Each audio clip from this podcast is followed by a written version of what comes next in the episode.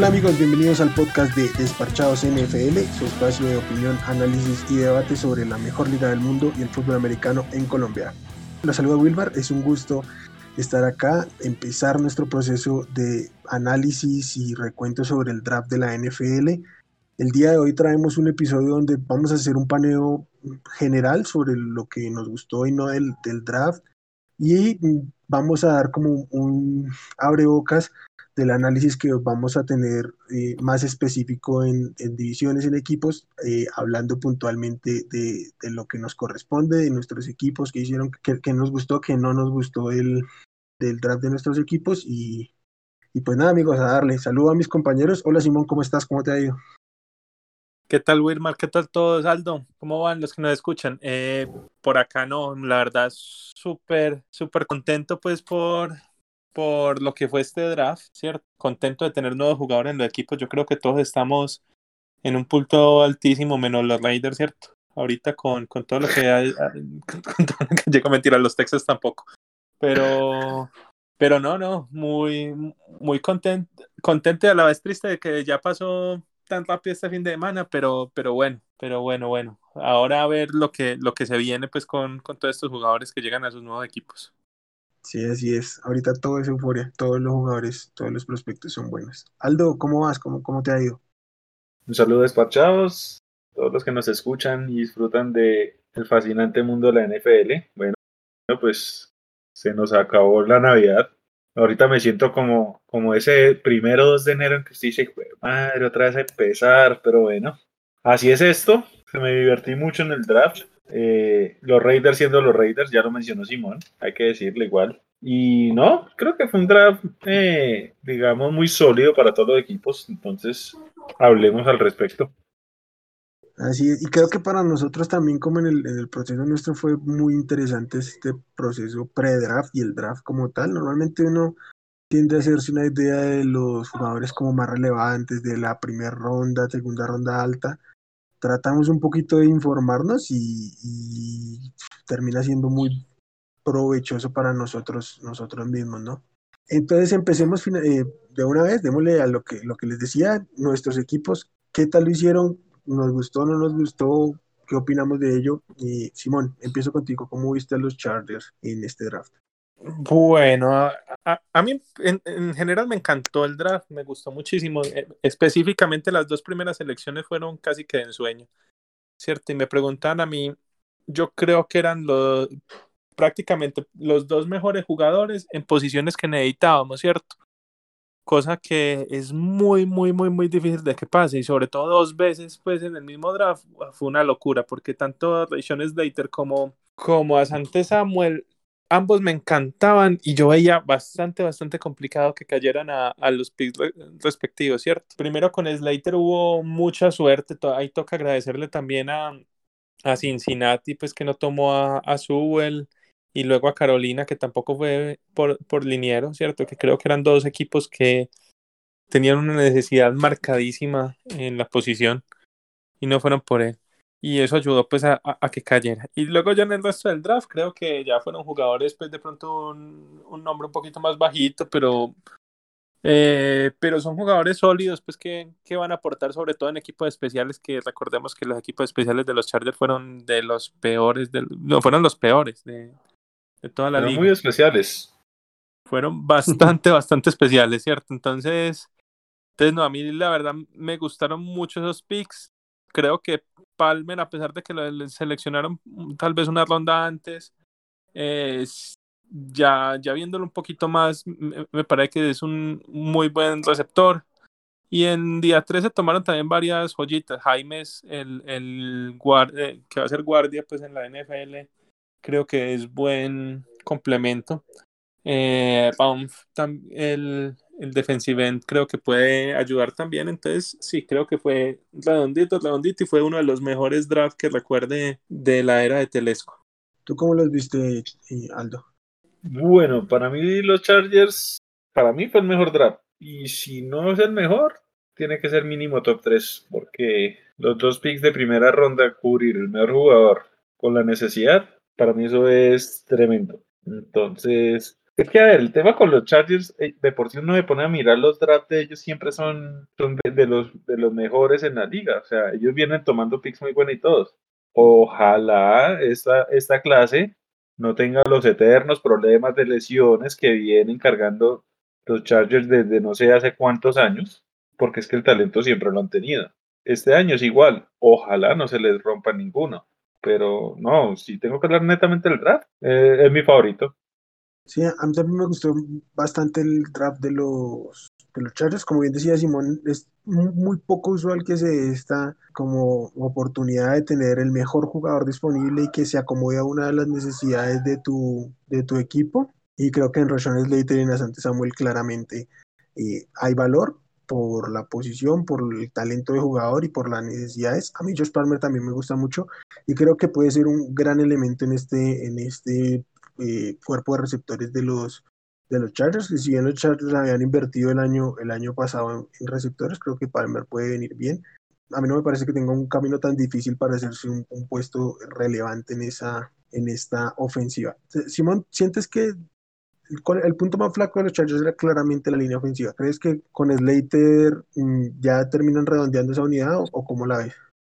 Sí, yo creo que sí, digamos, en este momento, digamos, el punto más débil ya vendría siendo Odeya Bushi, que, que vino de los Lions, que, que, digamos que es un jugador normalito, pues, pero fuera de eso, yo creo que Linsley es un punto alto, Slater debería ser un punto alto. Tendríamos ahí también a Matt Filer, que era también por encima del promedio, entonces, y, y, Bulaga, que cuando está sano también es bastante bueno. O sea, yo creo que, que la línea va a pasar de ser una, eh, pues, la peor según PFF y a la vista era de, lo más malito que, que, yo he visto. Debería pasar por lo menos a hacer una línea por lo menos de la mitad para arriba y yo diría que por los lados de top 12 pensaría yo, ¿cierto? O sea, eso deben pegar un salto de calidad o deberían pegar un salto de calidad bastante, bastante grande y, y creo que en eso se enfocó el general manager, creo que fue su prioridad número uno y yo creo que logró pues su cometido, ¿cierto? De, de, manera satisfactoria. Aldo, vamos entonces ahora con los Bucks. ¿Qué opinas del draft de los Bucks? Pues Tampa llegó sin necesidades al draft. Eh, recordemos que prácticamente retuvo todo el equipo, solo se fueron dos reservas. Entonces llegaba un draft sin mucha necesidad. Sí. Fue un draft muy de prospectos, de proyectos, de trabajarlos. No están buscando tener un inicialista obligado y digamos así fue. Eh, Joe Tryon eh, no era precisamente el, pass rusher que más me gustara, pero entiendo el por qué Tampa lo, lo buscó.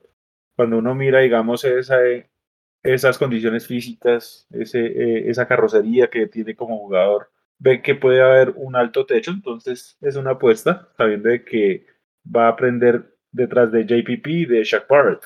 Tomaron acá el Trask, creo que yo soy del único acá del draft que del grupo, pues que le tiene cierto, cierto gusto, cierto cariño atrás como jugador.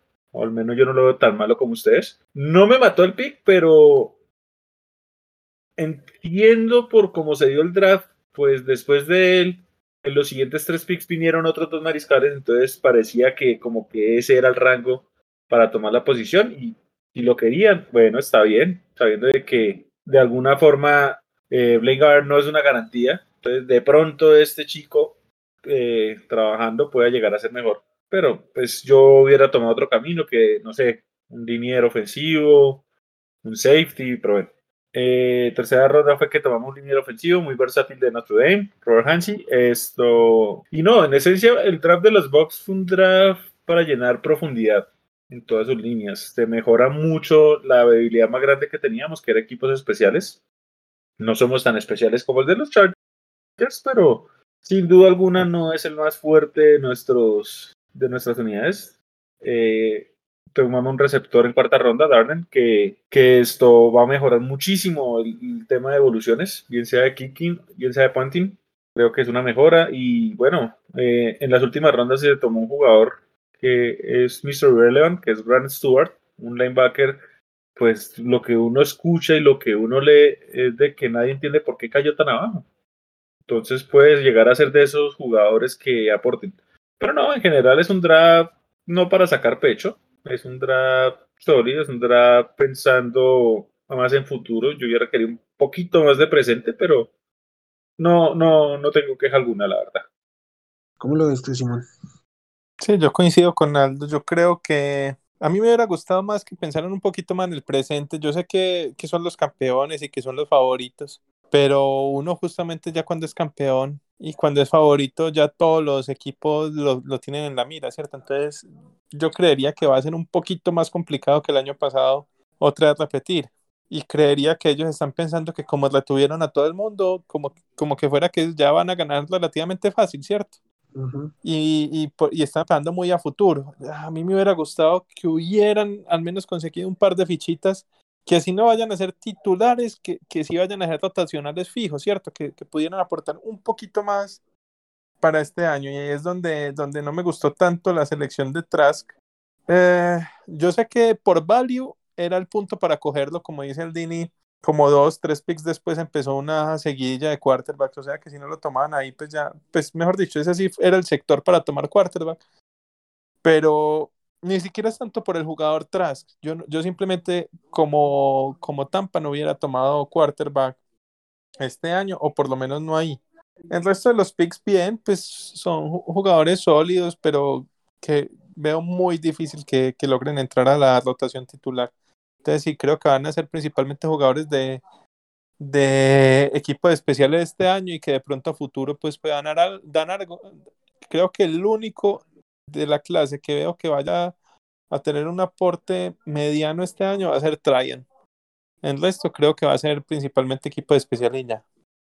Sí. Que igual, que igual es un impacto inmediato, ¿no? tampoco. Sí, sí. Pues, eh, yo sí, más allá de que no, no veía tan haciéndolo, ustedes saben que yo sí tengo problemas con, con Kyle Trask, a mí no me gusta y no lo, no lo voy a ocultar.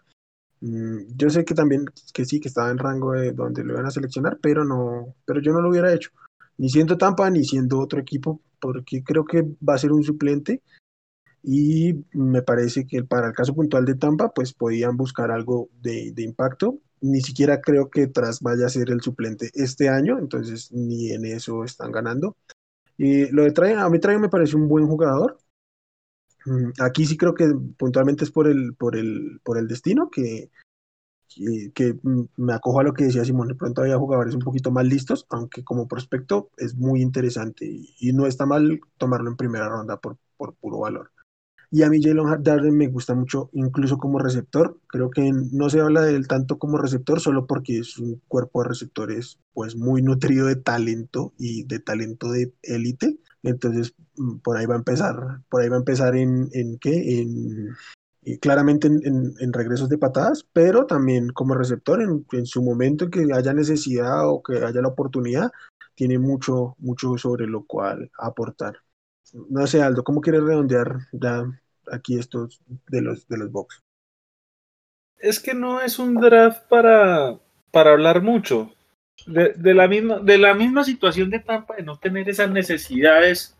Un draft muy prospecto. Es el famoso hit or miss. O sea, puede que salga bien, puede que salga mal. Y no, o sea, digámoslo así, si sale mal esta clase de draft, no va a ser una clase que impacte tanto el futuro de Tampa, incluso en la época post-Brady, porque el equipo de alguna forma tiene muchos juveniles, o bueno, talento joven que va a permanecer, que va a tener un equipo al menos sólido. Entonces, es un draft que es más como de, de, trabajo, es más, no sé, ese ego del coaching staff de decir, venga, déme ese chico que yo sé que lo puede explotar y puede salir un muy gran jugador si yo lo entreno a mi manera. Entonces, es eso, pero no tiene más que hablar, o sea, no es un draft que haga ruido, no es un draft que tenga ese, ese momento memorable, no, es un draft muy sólido y ya. Eh, bueno, me paso yo al frente, los, los, Broncos. Mm, para mí aquí el tema es muy concreto. Yo veo las selecciones de los Broncos en seco, los jugadores que tomaron las posiciones, el talento disponible y el valor, los movimientos que hicieron para subir y bajar en su momento y a mí me encantó en, o sea, me encanta ver lo que veo. ¿Cuál es el problema y sobre el cual va a venir la evaluación claramente del, de este draft de Denver en este momento y de lo que va a ser en un futuro mm, dependiendo de lo que pase, y es el haber tenido disponible a Justin Fields y no haberlo seleccionado. Como lo dijimos en su momento, para mí, y creo que acá para todos, era el, el coreback 2 de la clase, y pues Denver lo tuvo a disposición en el pick 9, lo cual era un valor tremendo. Y para lo que hay en este momento en Denver con Duloc y con, con Teddy Bridgewater, pues era claramente un upside, al menos en términos de la proyección de lo que puede pasar. Patrick Surtain a mí me parece un excelente jugador para como terminó el, el proceso pre-draft, era mi jugador favorito a la defensiva, o sea, mi jugador, para mí el, que más me gustaba era Cal pero todos sabemos que por el tema de la espalda eso fue cayendo. Entonces se, se llevaron el, el jugador, este, el mejor jugador defensivo disponible, el mejor jugador defensivo de la clase para mí, pero dejaron pasar a Justin Fields y creo que básicamente en eso hay que valorar eh, lo que podría ser un, error para, para Denver. ¿Cómo lo ves tú? No, tú lo dijiste, o sea, si uno mira desde el solo nombre como tal, es un buen draft. Que, no sé, yo no hubiera dejado desaprovechar la oportunidad de Justin Fields ahí como me cayó. Estábamos hablando de, yo no sé si recuerdo un año en donde hubiera tanto talento disponible en el draft. O sea, tendríamos que irnos por allá a los 80, 90 cuando, cuando el draft de John Elway, de Kelly, de Barino, pero o de pronto el 2004 cuando Rivers, Eli y Big Ben.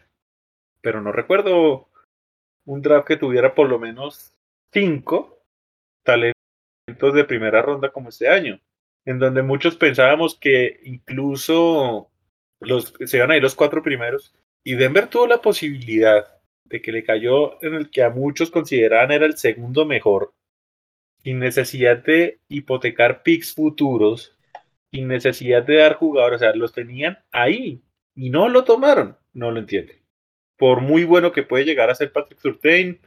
O sea, lo único que yo podría entender para que Denver hiciera eso es que estén muy convencidos de que ese ruido que soltó previo en el draft de que podrían ir por Aaron Rodgers y lleguen a lograr hacer algo por él, sería el único motivo. Pero no lo entiendo. La verdad no lo entiendo. Eh, es un draft difícil para mí analizar porque para mí eso es, es de esos momentos claves, es como ese, ese punto de quiebre.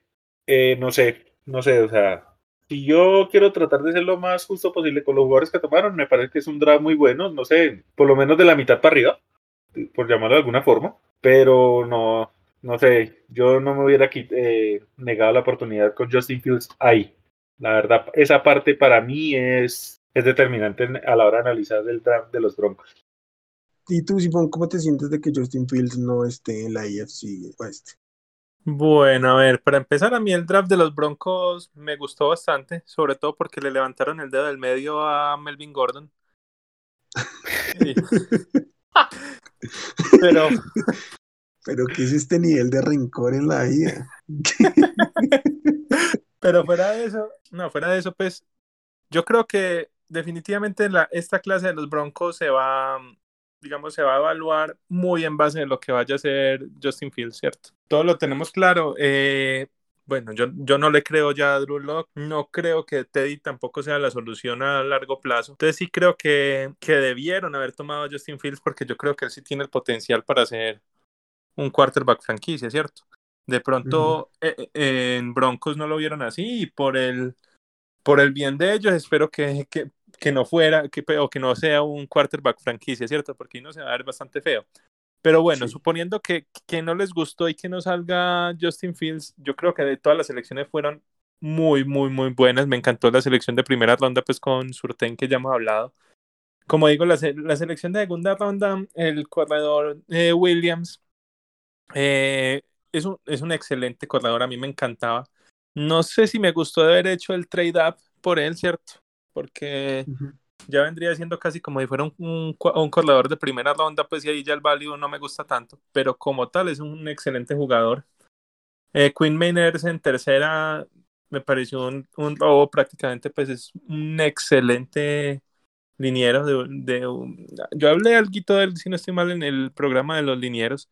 Es de, un, de una universidad muy pequeña, pero es un excelente jugador y se, se vio súper bien en el Senior Bowl. Y luego en día 3 también sacaron varios, varios buenos jugadores, ¿cierto? Este safety llama, se me fue el nombre. Eh, Johnson.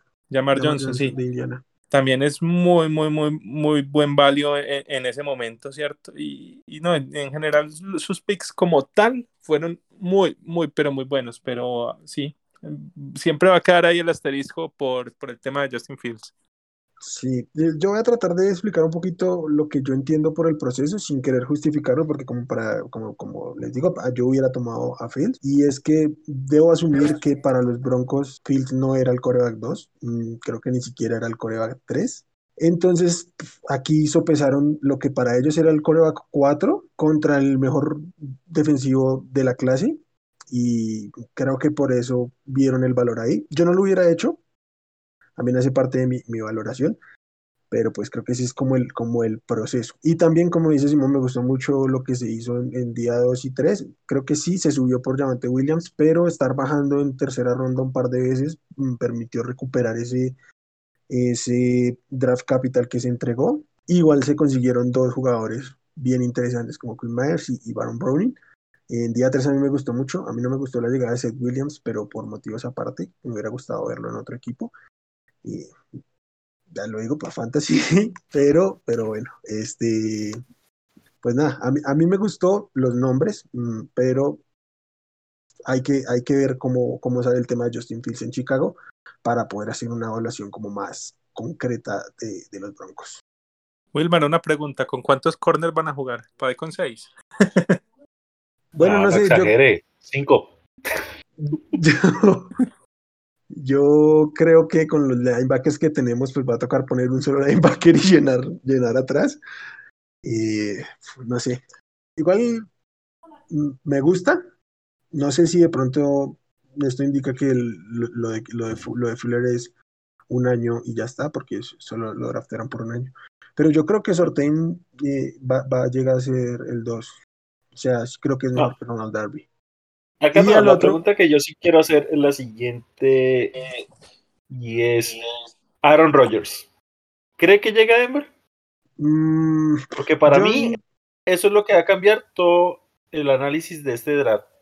Yo, yo creo que los Packers cometerían un gran error haciendo un trade por Aaron Rodgers. No, no, no. Sí, no, obvio, sería un error. Todo por ello la pregunta es, usted, Denver, con lo que conoce, ah, su equipo, con lo que conoce su prensa, con lo que conoce su ruido.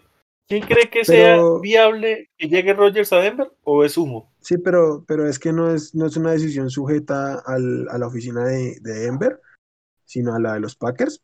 Entonces, yo realmente no creo que vaya a pasar. Creo que si existe la posibilidad, sí lo van a intentar. Es como lo que se puede evaluar desde, desde los Broncos. Pero eh, y que creo que tienen herramientas con lo cual convencer. Mm, incluso jugadores jóvenes de los cuales se puede disponer en caso de, buscar un trade. Mm, creo que el, el, roster es lo suficientemente completo para sacrificar algunas rondas futuras. Mm, el destino es atractivo. Ya, ya se ha visto que a los Corax veteranos les, sí les llama la atención ir a Denver. Entonces, creo que hay herramientas con las cuales negociar. Lo que no creo es que realmente Aaron Rodgers llegue a estar disponible para trade. ¿Por qué les gustará Denver? ¿Por lo que ya legalizaron allá o...? Seguramente. No sé, es un buen vividero. Igual creo que la imagen de John Elway, más allá de sus fallos como, como gerente general, tiene mucho peso en la liga. Ok. Allá uno puede ir bien high, pues por la altura de, de Denver, ¿cierto? Entre otras cosas, pero sí. Exacto. Le damos al equipo de Alejito ya que no está aquí. Eso. Sí quería comentar alguna cosita al equipo de Alejito. Hágale, empiece. No, de una. A mí, a mí me encantó lo que hicieron en primera ronda. A mí el draft de ellos me pareció también normalito, pues no, no me pareció el mejor draft, pero me encantó lo que hicieron en primera ronda. Como se aliaron ahí con Dallas para joder durísimo a, a Nueva York. Si es que esa es la palabra, lo jodieron. Oh, a ver, primero que todo, el, primero que encontró esa división ahí, como fue madre, ¿qué hago acá? Me quitaron a los dos corners, ¿cierto? Entonces fueron los primeros que vieron así como, ¿qué hago? Y luego entonces aliarse ahí con, con Eagles, pues para joder a, a, New York, me gustó mucho porque literal, literal los, los jodieron. Se nota pues que tampoco tenían un plan que en caso de que no, yo creo que estaban segurísimos de que les iban a llegar los, alguno de los tres receptores y y los jodieron muy feo también a, a Nueva York. No, esa parte sí me encantó. ellos, yo creo que en la vida imaginaron que entre Eagles, y Cowboys planearon un trade. En la Sí. cabeza de nadie pasó eso. No, total, nadie. O sea, Y ahí ni sí siquiera le tiraron decir- tan duro. No, No, fue una tercera ronda. Sí, sí, no, no fue un. fue un Trollmaster de Howie Roseman. Y, y, de, y de Jerry, pues eso fue entre los dos, pues porque Jerry también estuvo dispuesto a, a darse sus dos picks. Él ya sabía que su plan B era, era Parsons. Y dijeron, bueno, jodamos a, a Nueva No, York. pero, pero a ver, a ver, Dallas está en una posición en la que le iba a aceptar un trade a cualquiera. Sí, porque Dallas ya estaba en la posición de que, bueno, ya sé que en mi división va a quedar, va a quedar Devonta Smith, ¿cierto? Ellos ya sabían. Entonces, pues dijeron, bueno, saquémosle algún, algún pick o algo a esto. Claro. Entonces, o sea, a mí me sorprendió fue más por Filadelfia, porque fue trade totalmente inesperado. O sea, yo creo que nadie esperaba que Filadelfia subiera. Y es que, o sea, lo épico de todo esto es, no es solo de que los Giants, o sea, es que el, el, el general manager de los Giants, eh, David Gettleman, jamás en su vida había hecho un trade down. No solo si hablan de primera ronda y no, nunca. Tan así fue como los jodieron. Y que claro, en el pique en el que quedaron listos, les, les salió bien el trade down con Chicago y ganaron para el otro año, pero Devonta Smith y Tony, la diferencia muy marcada. Demasiado. Es No, pero venga, espere, demasiado. termin- terminemos con lo de Filadelfia, porque yo no me puedo quedar sin decir que yo no estoy de acuerdo con que un equipo tome en el top 10 a Devonta Smith. Yo, o sea, ya lo habíamos dicho en el equipo, en el, en el capítulo de los receptores. Yo por ahí mi mock se lo puse a, ¿cómo se llama? A, a Arizona, que ya saliendo del top 15 lo, lo veía con valor. Pero yo no sé, a mí, o sea, sí, jodieron a, jodieron a, a Giants, pero dieron dos rondas y a ver cómo le sale, ¿no? Pues a mí sí me gustó, porque, porque a ver, Eagles tenía, y ya lo habíamos dicho, tenía tres necesidades marcadas. Primero en tight end, que obviamente ya no estaba Pitts, No. y no había nadie más para valer en primera ronda. El segundo que más necesitaban era corner, y se les llevaron los dos corners mejores. Y, el tercero que más necesitaban era receptor. Entonces, literal, lo único Ujú. que tenían de value en el board era receptor. Y si se Sí. quedaban quietos, no iban a tener nada, pero nada, nada, nada que escoger. Ok. Yo Va, creo por que es ese por lado ahí. sí, por ese lado sí lo entiendo. O sea, yo igual, ya saben, mi, mi pensamiento sobre Devonta, pero abordando el draft de esa manera en términos de, de necesidades, sí tiene, ha- hace todo el sentido, ¿no? No, y yo Y de- creo que de- Devonta sí era me- bastante mejor que el cuarto mejor receptor. No, yo no diría, que- yo no diría que bastante mejor, pero yo creo que por esquema Rashad Bateman no les caía bien.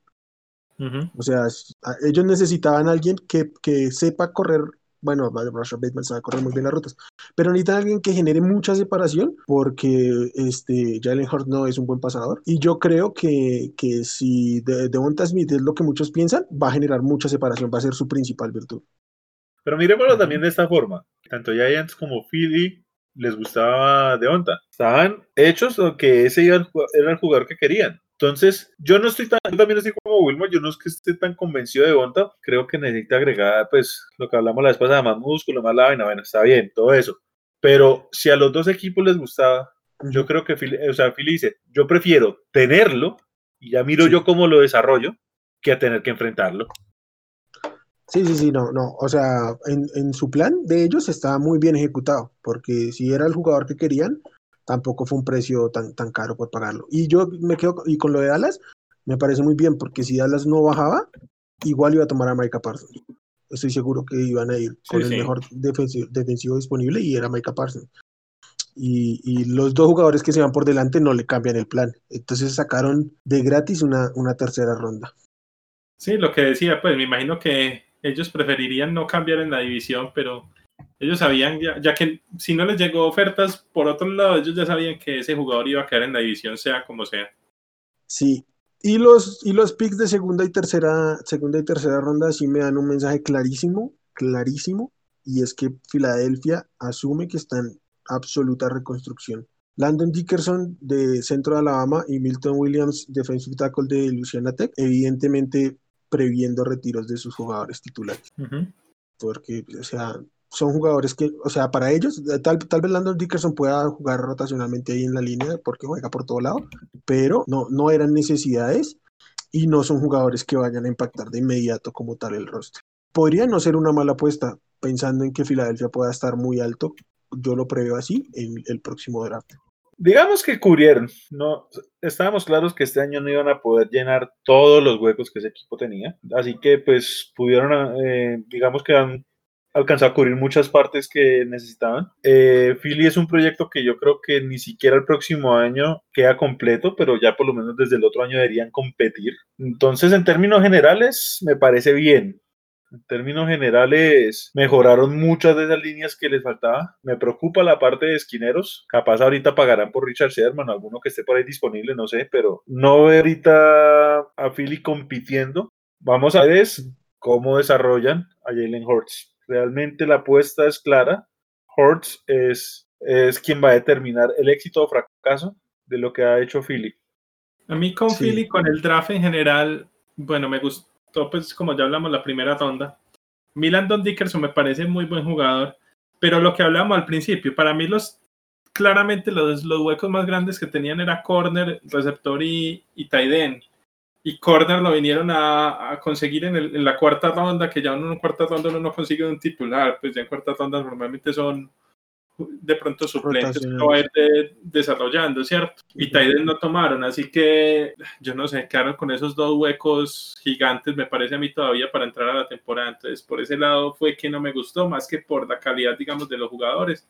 Que me parece que estuvo bien, pues, no estuvo, hay varios jugadores ahí que me gustan, me gustó mucho el pick de Gainwell en, el, la quinta ronda y el pick de, de Dickerson en segunda, pero pero sí, por eso es que de pronto, de pronto no me gustó tanto ese draft, fue por eso, porque sus principales necesidades no las cubrieron. Y mire que a mí, a mí no me parece mal que no cubran sus necesidades. Yo soy muy de la filosofía que los drafts son para tomar talento, no para tapar huecos. A mí no me parece que, que Filadelfia tenga un gran roster como para decir tapo huecos y se acabó. Tienen oportunidad de mejorar en muchos lados y tienen jugadores muy veteranos que, pues en una de esas dan el paso al costado, ¿no? Tipo Jason Kelsey o Brandon Brooks. Yo creo que pensando en eso, viene el, el pick de, de Dickerson y, y, ¿cómo se llama este ah, el defensivo este Fletcher Cox también también ya es un veteranazo entonces por eso creo que viene el pick de tercera ronda por eso digo que para mí es que están en reconstrucción porque tomaron talento y se olvidaron por completo de las de las necesidades, ¿no? Ellos tenían en, en, en, su segundo pick disponible a Sante Samuel y lo dejaron pasar al propio este Campbell de Georgia, creo que también estaba disponible ahí. Creo que este, este más, que, más que ninguno es uno de estos, ah no, Campbell no estaba disponible. Es uno de estos drafts que se van a evaluar con el, con el tiempo, pues como todos, pero este más aún porque lo hicieron pensando en puro, puro talento. Bueno, vámonos ya un poquito al plano más global de lo que fue especialmente la primera ronda. ¿Qué pick les pareció el mejor de esta primera ronda? Empiezo contigo, Aldo. Uh, bueno, voy a escoger solo uno. Me voy a quedar con lo que hizo Minnesota, porque es que tomaron el que a mi juicio, o sea, Doriso para mí es mejor liniero en general que Leatherwood y que Vera Tucker. Y ellos lo tomaron en una posición muy baja. Ganaron picks, hicieron un trade down y con todo eso tomaron el jugador que ellos estaban viendo. ¿Cuántas veces un equipo puede decir eso? Sobre todo que bajaron bastante. Sí, cierto. Exacto, O sea, no era de que bajar dos, tres posiciones, fue un bajón como de que, como unas siete posiciones, más no ahí. Que fue el 14 al 21. Sí. 14 al 23. Imagínense. Imagínese, nueve posiciones. Y habían bastantes equipos que necesitaban tackles por delante de ellos. Yo pensé que ellos cuando bajaron habían tirado todas las chances de coger a, a Darris, o que, yo, que no me hubiera sorprendido si hubiera sido el pick de ellos en el 14. Entonces, para mí es el mejor pick porque es que es lo que quería. En, nueve posiciones más, entonces te estás ahorrando de alguna parte de cap que de alguna forma impacta y estás ganando picks. ¿Qué más quieres? Y te quedas con el jugador que yo no sé si lo hubieran tomado ahí, porque en ese momento estaba la llavera Tucker, pero nada raro hubiera sido que lo hubieran tomado ahí, ¿sí me entienden? No sé si era su primera opción en el 14, pero de seguro era la segunda o tercera opción en el 14. Entonces, sí, sí le sacaron mucho, mucho valor. ¿A ti cuál te gustó, Simón? Voy a ir con el fácil porque toca hablar de ese sí o sí. Y fue el pick de Justin Fields a Chicago, ¿cierto? Ese pick 11. Me parece que fue excelente el value. Sabíamos que, que, Chicago necesitaba pues algo mejor que lo que, y, la, que lo que tienen pues ahorita con Dalton y la verdad me alegra muchísimo por esa fanaticada porque creo que nunca han tenido un, un quarter, es nunca han tenido un quarterback de ese nivel, ¿cierto? Y es una de las franquicias más históricas de la liga. Siempre se han caracterizado por defensa y nunca, nunca, nunca han tenido un quarterback decente. Entonces me parece que ya era hora de que hicieran la inversión. Y tuvieron mucha suerte porque, porque definitivamente estaban con un pick muy abajo, no, no tenían cómo subir al top 10 y apenas va cayendo, va cayendo, va cayendo, llegó en una posición perfecta para ellos para poder subir, ¿cierto? Entonces, a mí por eso me encantó, me encantó el, e, ese pick. Y si hay alguien por el que uno debe subir es por un quarterback, ¿cierto? No soy muy fanático de subir en un draft, pero por un quarterback lo apoyo 100%.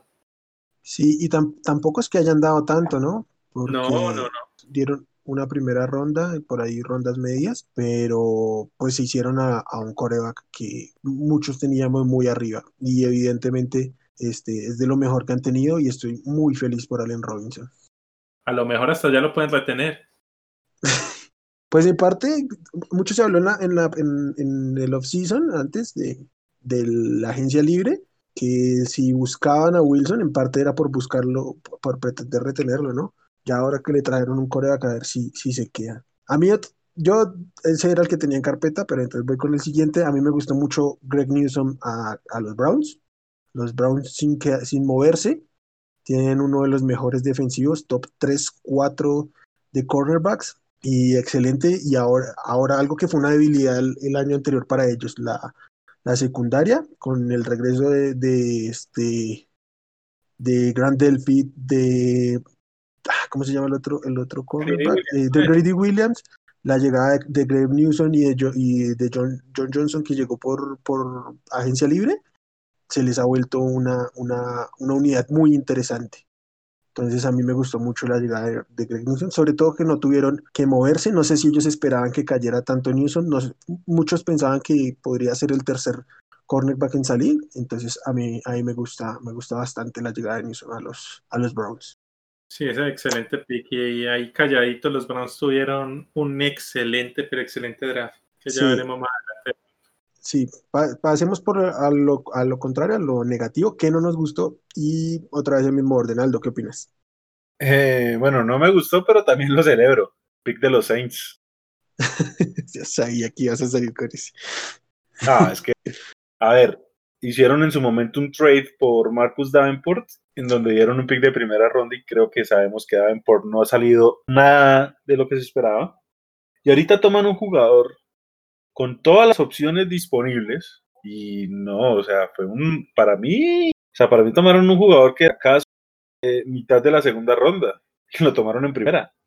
Mucho mejor que para los Bucks. Claro, no, y los que cayeron, o sea, puedes haber tomado a Yulari, o sea, no, no, no, o sea. Yulari, a Owe, a Rousseau, todo, todos me parecen mejores opciones que Claro. incluso Rousseau, que aquí lo criticamos tanto, yo creo que tiene más con qué trabajar y, con, y qué potenciarle Que, a, que, a, Peyton Turner. Por lo menos más potencial sí tiene. Entonces, a mí ese pick me pareció horrible, pero nada, lo, lo, tengo que celebrar. Y hablando de picks horribles que se tienen que celebrar, yo sé de quién va a hablar Simón, entonces, Simón, Se lo iba a dejar, se lo iba a dejar usted. pero bueno, pues ya, que estamos ahí, hablemos del pick de los. De los no, el, el, que, el que usted quiera. Si me va a dejar ese, no hay problema. No, ya hablemos del, ya empezamos ahí. El pick de mis queridísimos Raiders, ¿no? Yo no sé qué, tienen el eh, Gruden y, y, Mayo, medio como que se quieren tirar de, de listos, como cada vez, como que, pues madre, yo no sé, no, y está bien que les guste un jugador que de pronto no todo el mundo le guste, pero tienen que entender también el tema del value, ¿cierto? Entonces, yo entiendo que les gustará mucho Leatherwood, pero pues ahí fácilmente te puedes tirar así sea unos picks para abajo, así sean poquitos, tomarlo en el 20, 20 y poquito, y, y, lo tomas, sigue siendo un reach, pero al menos le sacas una, una, una ronda media, pues, o así sea una segunda, una tercera ronda, pues, pero uh, ese reach estuvo muy, muy fuerte, pues a mí, a mí Leatherwood pues tampoco diga que, que, sea un jugador horrible, pero es un jugador de segunda ronda. Pues yo, yo nunca, nunca, nunca lo tenía en primera ronda y menos en el top 20. Así que sí, eh, ese es el pick tradicional de cada año de, de Gruden y medio que, que, nos sorprende a todos. Ya estamos más o menos acostumbrados pues a que, a que ¿A todos? ¿A todos? Para mí sí me sorprende. Discúlpeme, pero yo ese pick lo acerté en la quiniela del mock. ¿Ah? No, no me lo va a reconocer, hombre. ¿Lo aceptó porque dijo, van a hacer algo horrible o porque...? Ah, mire, mi, mi, análisis fue el siguiente. ¿Qué jugador de Clemson podrían tomar ahí? El siguiente que yo tenía era, pues que no, no al corredor, porque no, no tampoco iban a tomar un corredor. Era Jackson, eh, Carmen. Carmen. Y dije, no, tampoco van a ser así. Entonces, ¿qué universidad sigue? Alabama. ¿Qué jugador puede Richard de Alabama? Alex Leatherwood, pongámoselo ahí. Y le pegué. Yo, yo iba más o menos por ahí. Yo les puse a Barmore, ¿cierto? Que podía ir por esos Ujú. mismos lados. Pero sí, sí, sí. Ese pick horroroso, pues horroroso. Se adelantaron por lo menos 15 o 20 picks para tomar a, a Leatherwood. Solo para Sí, decir de los total. Raiders, para que no digan que los odio del todo, se salvan de. salvaron un poquito el draft con el pick de segunda ronda de Merrick. Que ese pick sí estuvo muy, muy bueno. Pero ese pick Sí, de primera ronda, no, horroroso. Sí, a mí me gustó el pick de Murray. No sé si a los, a los Raiders les gustó tanto porque después se llevaron otros dos safeties. Pero sí. Y si se pone a ver cuántos safety han tomado en las primeras tres rondas los últimos tres años, han tomado por lo menos unos Sí. seis o siete. No, sí, eso sí está, está terrible.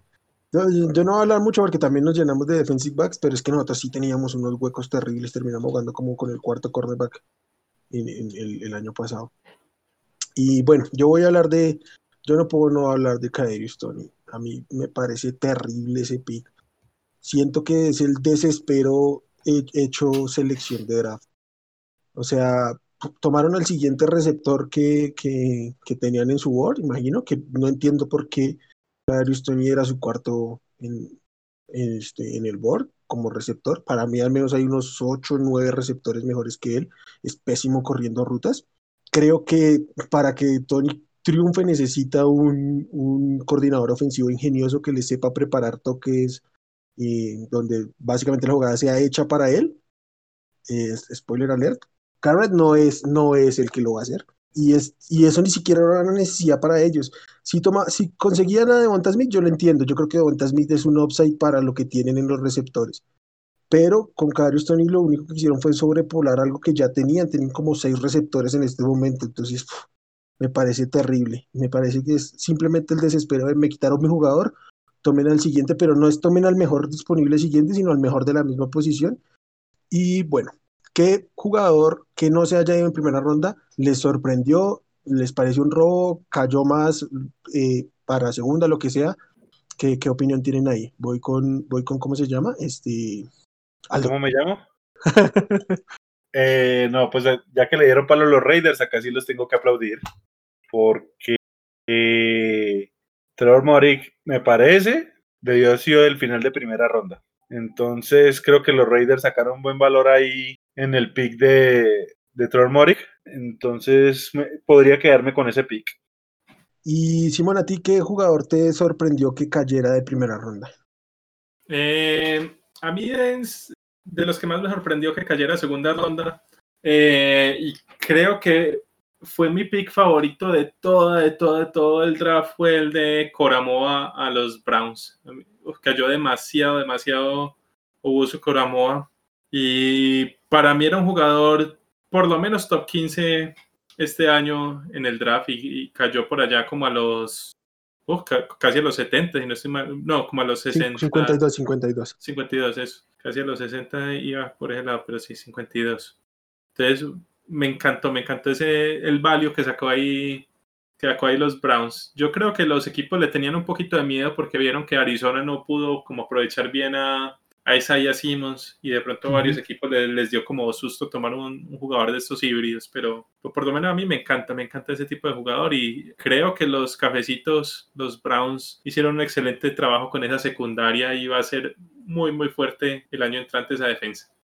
Sí, total. A mí, yo de- debo decir que cuando Denver subió en segunda ronda, yo creí que iban a tomar a Jeremiah Uso Coramoa. Y si bien no me molesta lo, de, lo del running back, al igual que en la primera ronda, también lo hubiera preferido.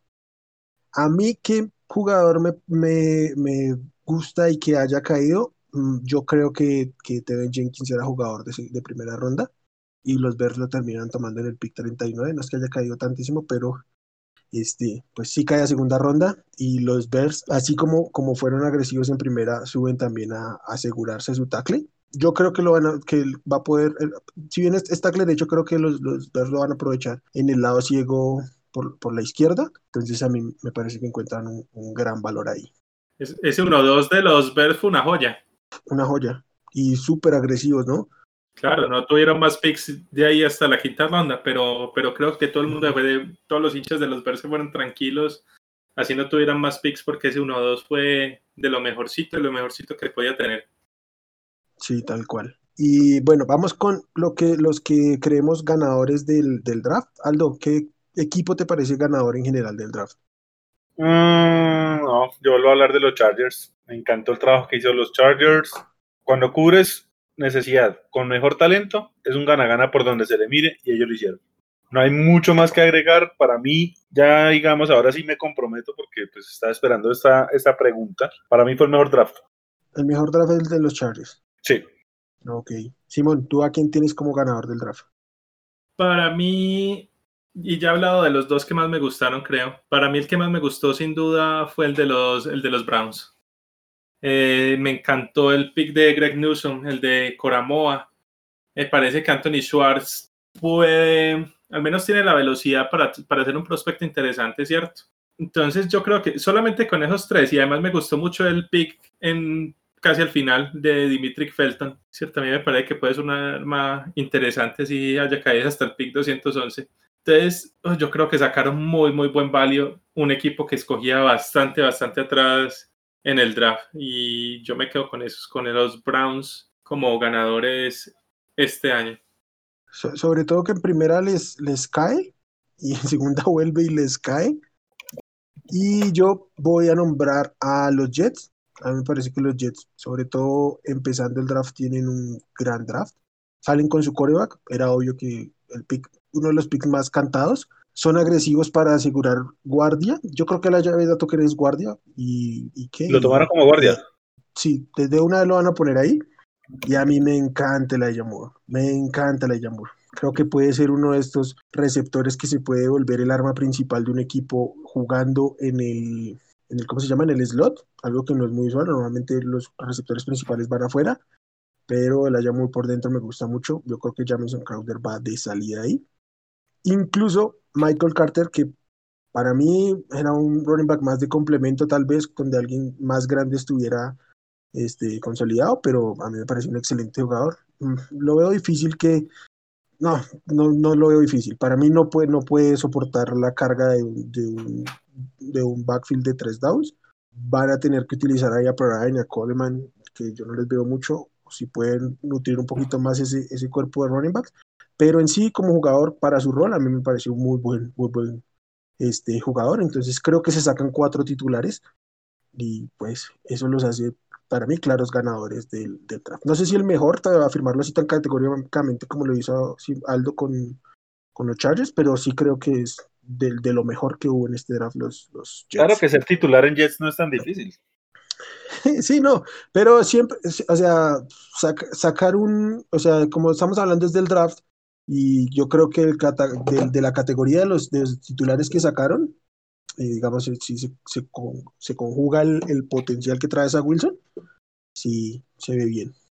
Bueno, entonces vamos con los perdedores del draft y nada, seguimos en el mismo orden. Aldo, ¿qué, qué perdedor tienes tú ahí? Al caído caerle. Perdónenme la expresión, la guachá y lo que sea, pero tienen huevo los Texans. Tienen huevo. O sea, Bien poquitas picks que tiene. No, es que, a ver, si, si vas a escoger hasta en la tercera ronda, escoge por lo menos algún jugador que te pueda aportar algo lo más inmediato posible y escoges un quarterback. O sea, a menos de que esté tan mal el tema, de, el tema legal de Sean Watson, digo, bueno, está bien, pero uy, no, o sea. Luego por allí hicieron un trade que, por un jugador que, pues, lo que uno lee Sí, de todo el ahí. No, es que era un man que incluso muchos tenían que ni siquiera iba a ser drafteado. O sea, no, lo de los Texans, a ver, uno siempre habla de, de ver equipos con, con marca de cero ganados y no sé cuántos perdidos. Honestamente, lo único que puede llegar a medio salvar a los Texans de no ser eso es que Jacksonville todavía tiene muchos huecos y pues puede de pronto regalar algún juego y bueno, ya tocaría mirar el resto del calendario, pero lo de Houston, Pues yo Uy, creo Dios, que si juega Watson, algún, algún partidito ganarán por ahí porque Watson Sí. es muy bueno, pero eh, Pero uy, no, ese equipo, o sea, realmente, a ver, si había un equipo que tenía fácil mejorar, era Houston, por lo mal que estaban. Y yo no estoy seguro si con el draft mejoraron. Así de mal fue. Mira, Aldo, tú dices que no es tan difícil ser titular en los Jets. ¿Qué tan difícil es ser titular en los, en los Texans? Y creo que sacaron un titular, entonces. Y eso porque su, su, cuerpo de receptores es un absoluto desastre. Yo creo que Nico Collins llega a ser titular, pero uf, sí, realmente es, es, desastroso. Y aquí sí voy no. a, a, compartir que es el peor de todos. Sí, sí, sí, es el peor. Inclusive, aunque yo tengo uno muy cerquita ahí, que no era el que iba a nombrar, pero lo, pero uh, lo voy a nombrar rápidamente y es Seattle. Seattle tenía tres selecciones y con una de sus tres selecciones toman un receptor cuando no es ni cinco la mayor necesidad del equipo. Sí, pero hecho, cinco y, y, además el receptor que tomaron oh, también fue un reach gigante en ese momento. Gigante. Entonces, pero yo no me voy a porque para mí esos dos son claros perdedores porque además tenían muy poquitos picks, ¿cierto? Ajá. Pero para mí el perdedor que quería nombrar era, y ahí hice un poquito de trampa porque nombré dos, pero el, el, el que tenía yo era los Dallas Cowboys. A mí, okay. bueno, el, el, pick de Mika Parsons no me pareció malo, aunque no es el jugador que más me guste, la verdad. Pero okay. después del pick de Mika Parsons, solamente me gustó un poco el de Jabril Cox por allá como en la cuarta ronda y fuera de eso no veo absolutamente nada en ese, en ese draft que me llame la atención, ¿cierto? El pick de Kelvin Joseph en segunda, ni Funifa, Osa Gizua, como se llama, el de UCLA, tampoco me llama mucho la atención. Mejor dicho, creo que son puros picks ahí súper, más o menos, pues. Y como te digo, el pick de Mika Parsons yo al menos no lo veía como ese jugador tan élite, tan élite que, que, muchos otros hablan. A mí me parece un jugador bueno, bastante bueno, uh -huh. pero no nada que ver con un jugador élite. Me parece que todavía tiene bastantes huecos en, el, en su juego, además de pues, los claros problemas o fit que tiene. Entonces a mí ese draft de, de, Dallas no me gustó casi, la verdad. Mm, voy a seguir la cuerda de, de, de, Simón porque yo iba a decir los Rams, pero también tuvieron súper poquitos picks, entonces no los voy a catalogar como tal. Y voy a hablar de los Steelers. A mí no me gustó el draft de los Steelers porque uh, tomaron un, un, running back en primera ronda para empezar. Ya está, yo sé que seguramente los fans de los Steelers están encantados contra, con Najee Harris. Pues todo el mundo debe estar encantado con Najee Harris. Pero teniendo lo que tenían disponible en cornerbacks, en línea ofensiva, tomar un, un, running back en primera ronda y con las fallas que tienen en el roster, me parece increíble. Y luego van en la segunda ronda y se llevan un jugador que para mí era great de segunda ronda, pero es un tight end y siguen olvidando las necesidades que tenían y teniendo, teniendo este valor en, en esas en esas posiciones, ¿no? No es como que ah, se me acabaron todos los, los jugadores disponibles, entonces me llevo a este no, pues es un tight end que no les va a aportar de inmediato. Incluso creo que hubieran podido tomar Edge para reemplazar a, Bob Dupree. En la segunda ronda estaba Carlos Basham disponible, que a mí me encantaba y creo que era valor de principios de segunda ronda. Entonces, sí, finalmente por la tercera ronda toman un, un liniero este, que es interesante, pero ni, ni, primer, ni, ni mayor valor de posición, ni mejor talento disponible, ni cubrir necesidades. No entendí de ninguna manera la estrategia de los estilos en este draft.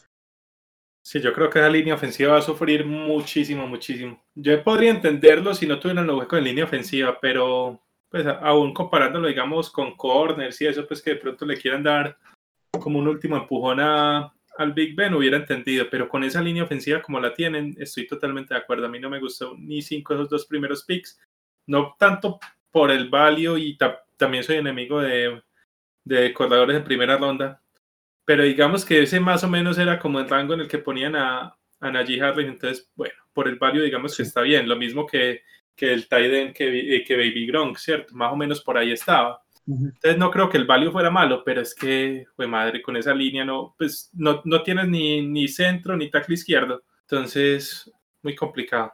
Ni, ni guardia, también, también les hacía falta un guardia, que les fue Filer. Y, sí, pero y creo que, que, lo que van a hacer es mover a este Bolton de guardia. Entonces les está haciendo falta son los dos tackles. Imagínense. Ah, nomás. No.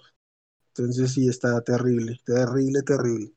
A mí no me gustó nada bueno, creo que ahora sí vamos cerrando. ¿Tienen algo más que decir aquí en la generalidad del, del ¿cómo se llama? Del, del draft.